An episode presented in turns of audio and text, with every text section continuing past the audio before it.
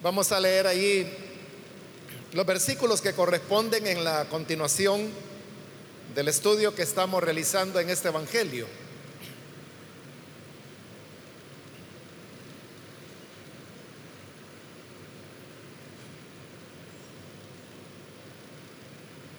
Si lo tiene listo, dice el Evangelio de Juan, capítulo 18, versículo 25 en adelante. Mientras tanto, Simón Pedro seguía de pie calentándose. ¿No eres tú también uno de sus discípulos? Le preguntaron. No lo soy, dijo Pedro negándolo. ¿acaso no te vi en el huerto con él? Insistió uno de los siervos del sumo sacerdote, pariente de aquel a quien Pedro le había cortado la oreja. Pedro volvió a negarlo y en ese instante cantó el gallo.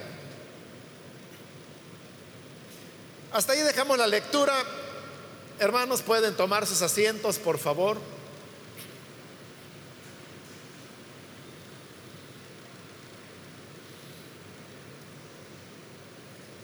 Adelante, hermanos, con el estudio que estamos desarrollando. Hemos llegado a la parte del Evangelio donde se relata la pasión de nuestro Señor Jesús. Y hemos estado en las últimas semanas en la noche cuando el Señor es capturado y también es juzgado. Es la misma noche cuando el Señor Jesús eh, fue interrogado, como lo hemos visto ya, delante de Anás, quien era el suegro del sumo sacerdote ese año. Pero hay otra persona que también está siendo interrogada y esta es Pedro. Ya vimos que cuando la criada que estaba a la puerta por donde se ingresaba al patio de la casa de Anás, le preguntó que si también él era uno de los discípulos del Señor. Pedro respondió negándolo. Y ahora que hemos leído estos versículos, encontramos los que serían las otras dos negaciones que Pedro habría de, de pronunciar. Ahí en el versículo 25, donde iniciamos la lectura, nos dice que mientras tanto Simón seguía de pie calentándose. Esta frase lo que está haciendo es enlazar lo que a continuación viene con los versículos 15 al 18, donde se encuentra la primera parte de, de, cómo Pedro llega allí y cómo niega por primera vez al Señor. Ese, como lo expliqué anteriormente, constituía inicialmente un solo relato pero luego fue, diríamos, cortado por la mitad para poder insertar en medio de, esas dos partes el interrogatorio de Jesús por parte de Anás. Al final voy a tratar de explicar cuál es la razón de por qué lo hicieron de esa manera.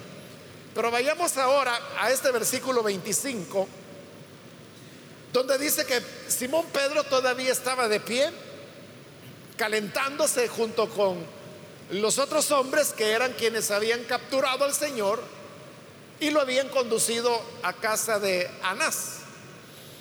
Entonces apareció alguien que Juan no dice eh, si era hombre, si era mujer, y mucho menos quién era, ¿no? Pero es alguien que aparece y que le pregunta a Pedro, ¿no eres tú también uno de sus discípulos? Que es prácticamente la misma pregunta que la criada le había hecho ya a Pedro en el momento que él pasó por la puerta para ingresar al patio de la casa de, de Anás.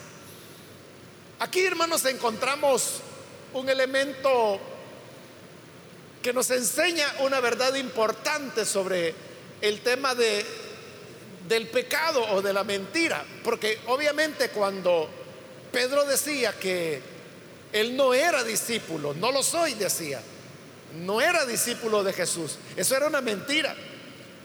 Porque realmente él sí lo era, pero hoy está negando, es decir, que él está mintiendo. Pero note que esta es ya la segunda vez que él niega, porque también cuando le preguntan por segunda vez, ¿no eres tú también uno de sus discípulos? Él viene y responde, no lo soy. Y dice que respondió eso negando al Señor. Esta es la segunda vez que él está ya mintiendo.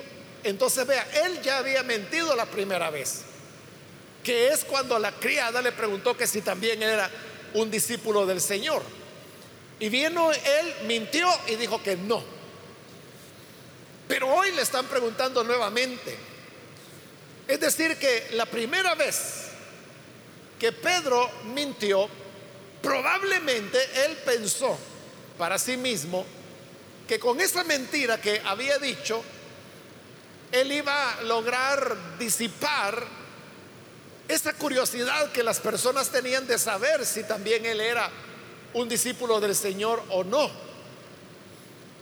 Pero eso es desconocer la naturaleza de la mentira. Porque la mentira es de tal manera que cuando una persona miente diciendo algo, muy pronto tendrá que estar diciendo otra mentira y luego otra más. Y esto es algo que no tiene fin, no termina. Y no solamente la persona se ve en la necesidad de mentir otra vez, sino que cada vez la mentira va creciendo, es cada vez mayor para poder ocultar la mentira inicial que se dice. Entonces, es la naturaleza del pecado y de la mentira. Y es que cuando una persona, por ejemplo, miente o hace cualquier otra falta, bajo la excusa que sea, porque si uno piensa, ¿por qué Pedro mintió? Era porque quería salvar su pellejo, indudablemente. Él sabía que estaba en una situación de peligro y además él se había ido a meter, como decimos popularmente, a la cueva del lobo se había ido a meter donde estaban los que habían capturado a Jesús y donde Jesús estaba siendo juzgado. Por lo tanto, él sabía que el riesgo de ser capturado, de ser detenido, era inminente. Y por eso es que cuando la criada le pregunta que si él era también uno de los discípulos, Pedro mintió, lo negó y dijo que no, que no lo era.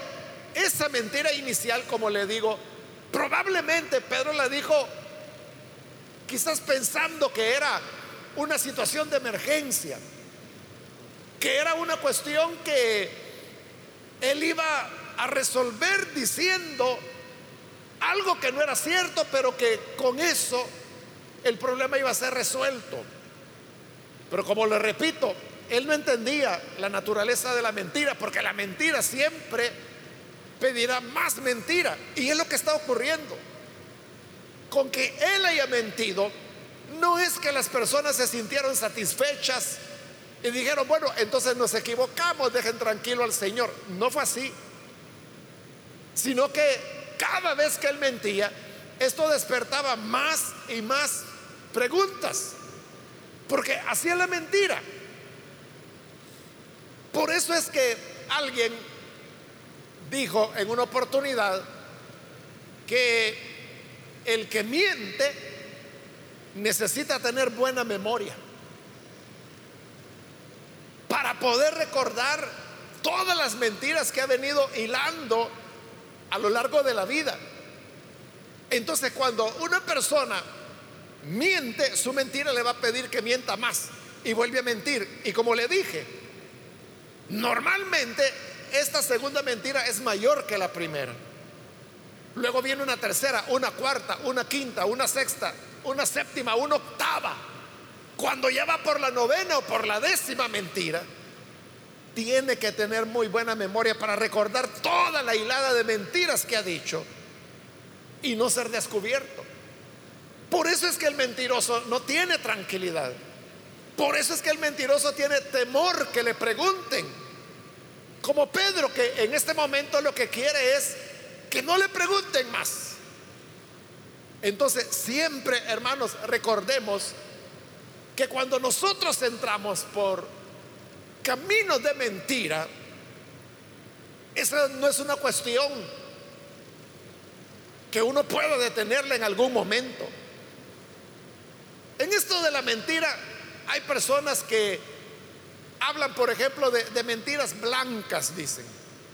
Y con eso quieren decir, o, mentiras piadosas también le llaman. Pero ninguna mentira puede ser piadosa. Porque Jesús dijo que Satanás es el padre de toda mentira. Por lo tanto, nada que provenga de Satanás puede ser piadoso. Pero la gente por suavizar las cosas o por minimizarlas, dicen, no, es una mentirita blanca, es una mentira piadosa. Y probablemente al principio sea, como la gente ha dicho, una mentirita. Pero el problema es que eso va a crecer y cada vez le va a demandar más y más a la persona. Esta persona ya no va a tener tranquilidad. Y como dice la escritura, que el malo huye sin que nadie lo esté persiguiendo. Lo que le persigue son sus propios demonios, son sus propios temores, es su propia conciencia de saber que ha venido construyendo capa tras capa de mentiras. Y como siempre, la mentira será descubierta. Porque la verdad siempre es invencible. La verdad siempre puede por sí misma. La verdad tiene fuerza propia. Y la verdad siempre saldrá a luz. Cuando eso ocurra, el mentiroso o la mentirosa quedan siempre descubiertos. Ahora, no terminó ahí la cosa, por la misma razón que estamos hablando. Aparece alguien más, que de nuevo Juan no dice quién era, pero dice el versículo 26, ¿acaso no te vi en el huerto con él? Pero esta persona, cuyo nombre no sabemos, tenía una particularidad y es que dice Juan que era un siervo del sumo sacerdote, pariente de aquel a quien Pedro le había cortado la oreja. Es decir, este era un pariente de Malco,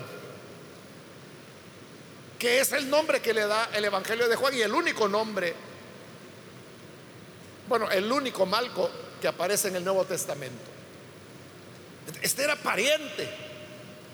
Y como era pariente de este otro criado que a quien Pedro le había cortado la oreja, pues ese acto de impulsividad y de violencia de Pedro lo había impresionado porque era su pariente a quien atacó. Es verdad que en el lugar donde Jesús fue capturado, eh, era en el campo y no había luz, estaba oscuro. Por eso es que los otros evangelios dice que llevaban antorchas. Pero por muchas antorchas que llevaran, no era, hermano, suficiente como para poder reconocer a una persona con claridad. Y es lo que le pasaba a este siervo del sumo sacerdote. Que le pareció que Pedro era conocido, que era el hombre que había atacado a su pariente, pero él no tenía seguridad. Porque era de noche y oscuro en el momento cuando eso ocurrió, como de noche y oscuro es todavía hoy que está acá delante de él. La única luz que hay acá es el fuego alrededor del cual están calentándose. Pero aún así, a él le resulta familiar. Y pareciéndole familiar es cuando le pregunta, ¿acaso no te vi en el huerto con él? Ahí ya cambió la pregunta. Porque la primera y la segunda vez, lo que le preguntaron fue, ¿no eres tú también un discípulo de Jesús? Hoy no, lo que el hombre le está preguntando, oye, ¿y tú no eres el que vi ahí en el huerto? Es decir, que hoy Pedro está más comprometido. Es lo que le decía, que cuando una persona miente, en lugar de que con la mentira quedó enterrado aquello que, que quiso ocultar, eso que dijo le va a traer repercusiones y cada vez lo van a ir arrinconando como en el caso de Pedro. Entonces cuando Pedro se ve descubierto, porque ahí tiene enfrente a un hombre que estuvo con él en el huerto, lo acababa de ver. Hoy Juan ya no, ya no dice cuál fue la respuesta de Pedro. Solamente dice el versículo 27, pero volvió a negarlo. Ahora, en los otros evangelios, sí son más detallados, porque dicen que en esta tercera ocasión que Pedro negó, Marcos, por ejemplo, dice que lo hizo jurando y maldiciendo que él no conocía a Jesús. Y uno puede entender, hermano, por qué cada vez la respuesta de Pedro es más contundente. Y es por lo que le estoy explicando. Que la verdad lo iba rodeando. Cada vez le dejaba menos espacio de maniobra. Y por eso es que él se ve en la necesidad ahora no solo de mentir, sino que de mentir con fuerza mentir enojado. Y como dicen los otros evangelios, mentir con maldiciones, con juramentos. Es decir, cualquiera que veía y oía a Pedro en ese momento, encendido, molesto porque le están diciendo mentiroso. Pero él está encendido para mentir aún más. Pero cualquiera que lo hubiera visto así, le hubiera creído. Cualquiera le hubiera dicho, no, no, no, don Pedrito, perdone, es que pues me pareció conocido, pero si usted dice que no, pues no. Pero era él el que estaba mintiendo, cada vez con más fuerza. Y eso es lo que sucede, hermano. Que el pecado cada vez hunde más a la persona. El mentiroso cada vez se hunde más en la mentira. Y llega un momento en que esta persona miente sin necesidad. Miente sin que haya razón. Se convierten en mentirosos compulsivos. Es decir, ya no pueden hablar si no están mintiendo. Esa es una cuestión progresiva. Bueno, aquí hermano yo me he enfocado en el tema de la mentira, porque es de eso que trata el pasaje, porque Pedro miente cada vez que dice que, que no, cada vez que niega a Jesús, está mintiendo. Pero podría ser cualquier otra falta. Podría ser ira, podría ser robo, podría ser estafa, podría ser no sé, adulterio, cualquier pecado que usted quiera poner, siempre actúa de esa manera. Es algo que va creciendo, que va corralando a la persona y esta persona como optó por la mentira, cada vez tiene que mentir con más fuerza. Entonces, el que roba cada vez tiene que robar más. El que odia cada vez tiene que ir odiando más hasta que va a haber momento en que va a matar. Y si no lo paran, lo seguirá haciendo. El inmoral, cada vez su inmoralidad será más y más grave. Y justamente cuando Pedro, por tercera vez, y ya encendido, niega al Señor, termina el relato Juan diciendo, en ese instante cantó el gallo. Porque eso fue lo que Jesús le había dicho a Pedro. Le había dicho antes que el gallo cante, me negarás tres veces, negarás tres veces que me conoces. Esa es la versión de Juan, pero en los otros evangelios dice, siempre dice diferente, pero en, una, en uno de los evangelios dice, antes que el gallo cante dos veces, me habrás negado tres. Pero en Juan lo que dice es, antes que el gallo cante, me habrás, negado tres veces que me conoces. Y es lo que está ocurriendo. Algunos hermanos han dicho que el gallo que cantó, que no era un gallo, han dicho, porque en la Mishnah, que eran enseñanzas que daban los rabinos, eh, bueno, es una, una sola Mishnah la que dice eso, que no se podían criar gallinas en Jerusalén, porque era la ciudad santa, la ciudad donde estaba el templo. Pero como otros especialistas han dicho, el hecho de que la Mishnah dijera eso no significa que todas las personas lo iban a obedecer. Así es siempre, ¿verdad, hermanos? Puede ser la misma palabra de Dios pero usted sabe, hay personas que la guardan y personas que no. Por lo tanto, no es de extrañar que hubiese un gallo en Jerusalén y que cantara. Es lo que dice la escritura. Cuando el gallo canta, aunque Juan aquí no lo dice, pero sí lo dicen los otros evangelios, Pedro recordó las palabras que Jesús le había dicho.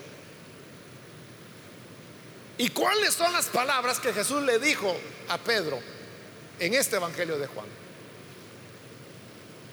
Jesús le dijo, a donde yo voy, le dijo primero a sus discípulos, ustedes no pueden venir. Y entonces Pedro se adelanta y le dice, Señor, ¿por qué no puedo ir a donde tú vas? Y le dice, aunque tenga que morir por ti, yo no te dejaré.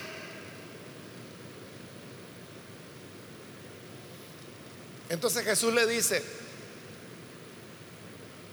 en verdad Pedro, no me vas a negar. Y ahí es cuando le dice, te digo que no cantará el gallo antes de que tú me hayas negado tres veces. Entonces, esas palabras son las que Pedro recordaba. Nosotros ya pasamos por ahí. Hace bastante pasamos por esas palabras. Y no sé si usted recuerda cuál fue el comentario que hacíamos en esa ocasión.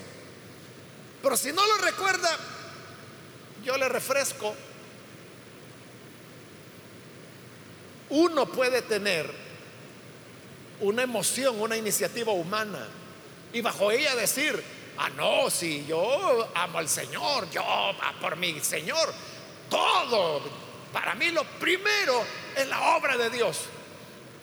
Igual que Pedro, ¿verdad? Señor, aunque tenga que morir, no te voy a negar. Y el Señor le dijo, mira, no va a cantar el gallo y me habrás negado tres veces. Y yo le dije en esa ocasión, no era que Pedro fuera hipócrita o que le estuviera exagerando al Señor. Es lo que él humanamente, sinceramente sentía. Pero lo que decimos en esa oportunidad es que no basta con que uno sienta o anhele algo. Se trata de tener la altura espiritual que se requiere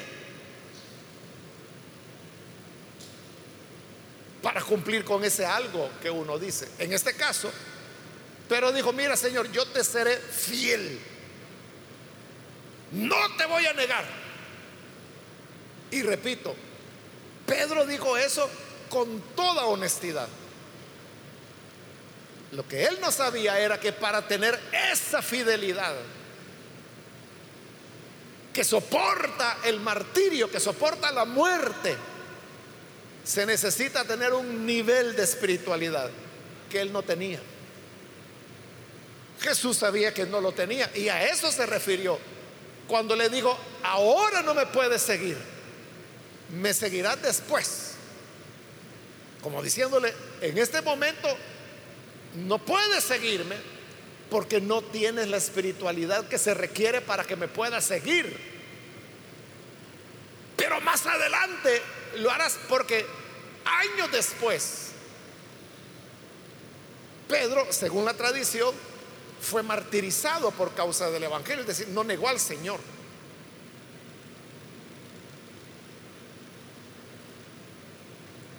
La tradición lo que dice es que Pedro murió crucificado. Y que cuando Pedro se dio cuenta que lo iban a crucificar igual que su maestro, él dijo, yo, no soy digno de morir de la misma manera que mi Señor murió. Pero entonces le dijeron, no, pero no se puede cambiar su pena de muerte. Es decir, ahí no es cuestión de gusto, ¿verdad? Es cuestión de lo que el juez dijo. Entonces Pedro sabía que no le podían cambiar la crucifixión por degollado, por ejemplo. De como no se podía cambiar, él dijo, bueno, en ese caso crucifíquenme con la cabeza para abajo y los pies para arriba.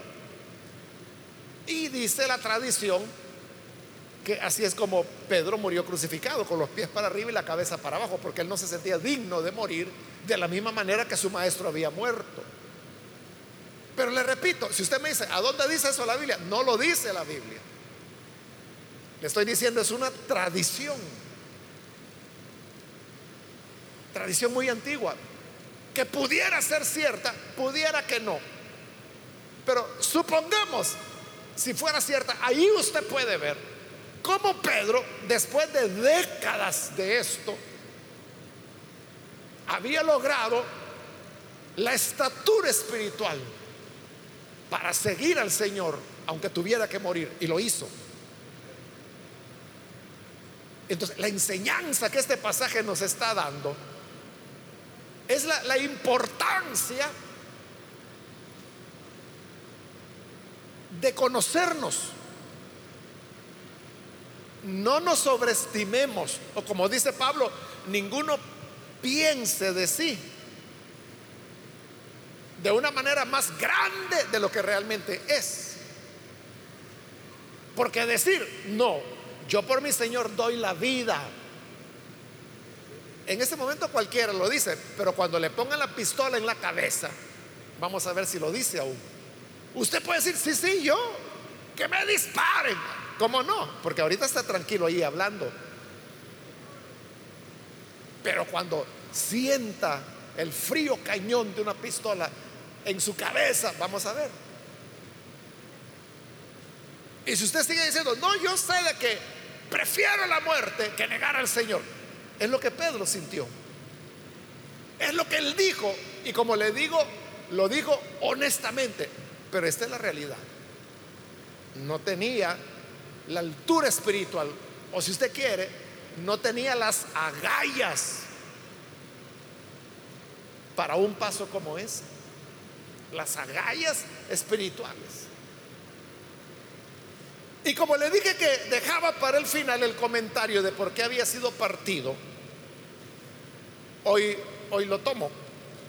Entonces, el relato de la negación de Pedro va del versículo 15 al 18 y luego del 25 al 27, que son los que hemos leído hoy. Pero usted puede ver que ese relato, que es uno solo, Juan lo parte en Dios, en dos lo separa y en medio inserta el interrogatorio que Anás le hace a Jesús. ¿Por qué Juan hace eso? ¿Por qué Juan divide en dos partes la negación de Pedro? Que dijimos la última vez, se recuerda, de que eso traía una contradicción. Y es el hecho de que Anás al final del interrogatorio mandó a Jesús a casa de Caifás y no lo iba a mandar solo, lo envió con los que lo iban a capturar. Pero en el versículo 25 que hemos leído, encontramos que Pedro todavía está de pie en el patio de Anás con los que han detenido a Jesús. Cuando en el 24 se ha dicho que ellos se fueron ya a casa de Caifás, el sumo sacerdote. Entonces hay una, evidente incoherencia ahí, ¿verdad? Pero entonces, ¿por qué Juan hizo esto? ¿Por qué colocó en medio el interrogatorio de Anás. De alguna manera ya se lo dije hace media hora al principio, cuando le dije que son dos los que están siendo interrogados, Pedro y Jesús. Y cuando Pedro es interrogado, él niega todo, miente y miente cada vez con más fuerza. Pero cuando Anás interroga a Jesús, Jesús no niega nada. Él se mantiene firme. Y no solo no niega nada, sino que le indica a Anás la manera judicial correcta en que debe proceder. Cuando le dice, mira, voy a preguntarle a la gente a la que yo le enseñé, ¿qué es lo que yo, cuál es mi doctrina, cuál es mi enseñanza? Ellos te van a decir que era lo correcto judicialmente, como lo explicamos en la última oportunidad. Entonces, Juan hace esto de insertar ahí el interrogatorio de Anás, precisamente para eso, para que veamos la conducta diferente, contraria, que tuvo Pedro y que tuvo Jesús. Jesús permanece en control de sí mismo, como lo vamos a ver hasta su muerte. En control de todo, no niega nada.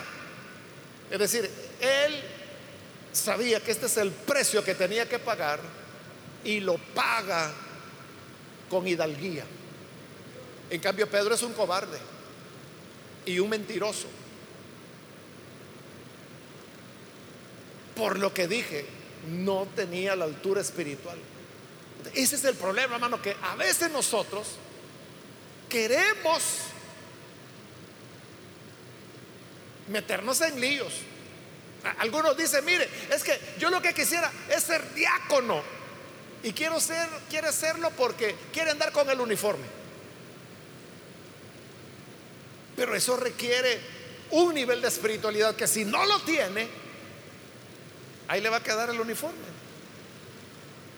para sacudir muebles. Cada quien tiene que ser consciente, todos hermanos tenemos que ser conscientes de nuestro propio nivel de espiritualidad. No sea que siendo peso pluma se va a ir a meter contra un peso pesado que lo va a hacer trizas. Que el Señor nos ayude. Y que si realmente queremos llegar donde asustan, entonces comencemos a crecer espiritualmente, a fortalecernos. ¿Y eso cómo se logra? En la lucha de cada día. Manteniendo la verdad, aunque le caiga mala a quien sea.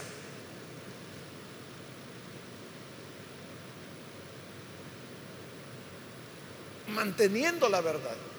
Ahí la persona se va ejercitando, de manera que cuando, ahí sí, mire, cuando le ponen la pistola en la cabeza, se mantiene en la verdad, porque es lo que ha practicado toda su vida.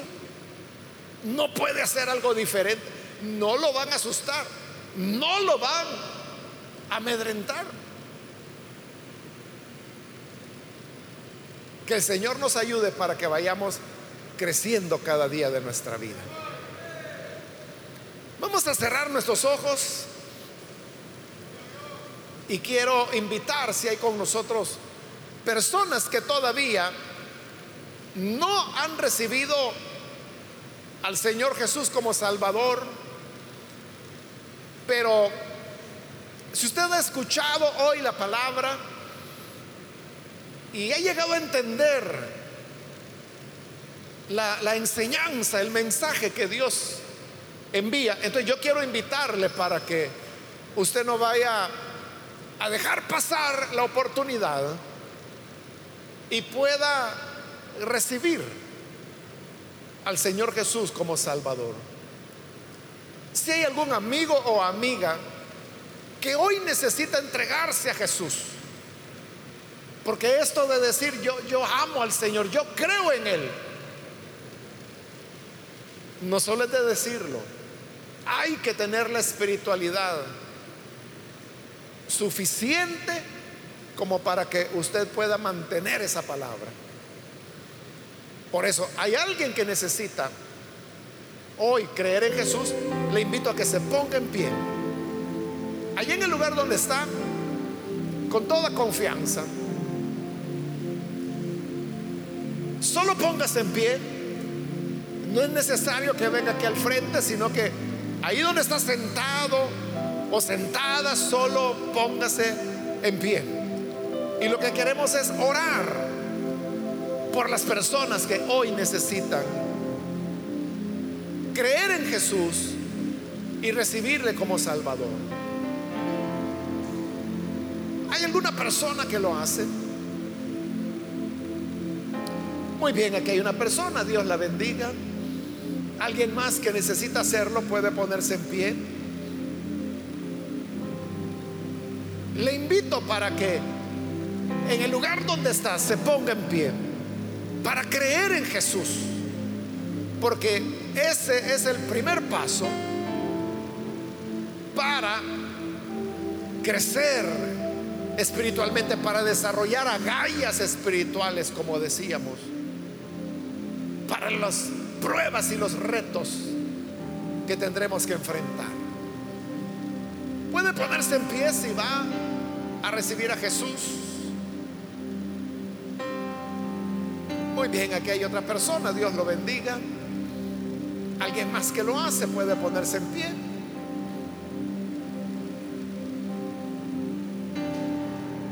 También quiero invitar si hay hermanos o hermanas que se han alejado del Señor, pero hoy necesita reconciliarse. Póngase en pie también.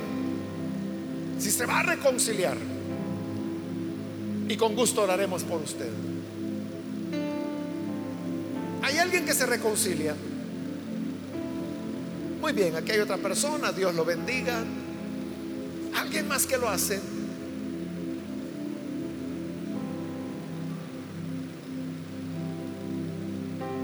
Vamos a orar en este momento. Pero si hay alguien más que necesita venir a Jesús por primera vez o necesita reconciliarse, hágalo hoy porque vamos a orar inmediatamente. Señor, te damos las gracias por las personas que están aquí y que hoy te reciben como Salvador y gracias también por aquellos que a través de televisión, de radio o de internet están uniéndose a esta oración para recibir a tu Hijo como Salvador.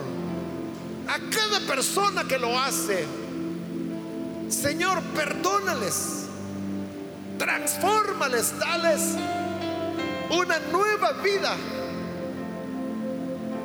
Y a todo tu pueblo, Señor, ayúdanos para que podamos vivir creciendo cada día, fortaleciéndonos espiritualmente. Porque así, Señor, llegaremos a tener el músculo espiritual que se necesita para ser valientes y ser testigos verdaderos de tu verdad, de tu evangelio. Bendice a cada hijo e hija tuya. Y ayúdanos, Señor, a alcanzar esta gran meta en el nombre de Jesús, nuestro Salvador. Amén.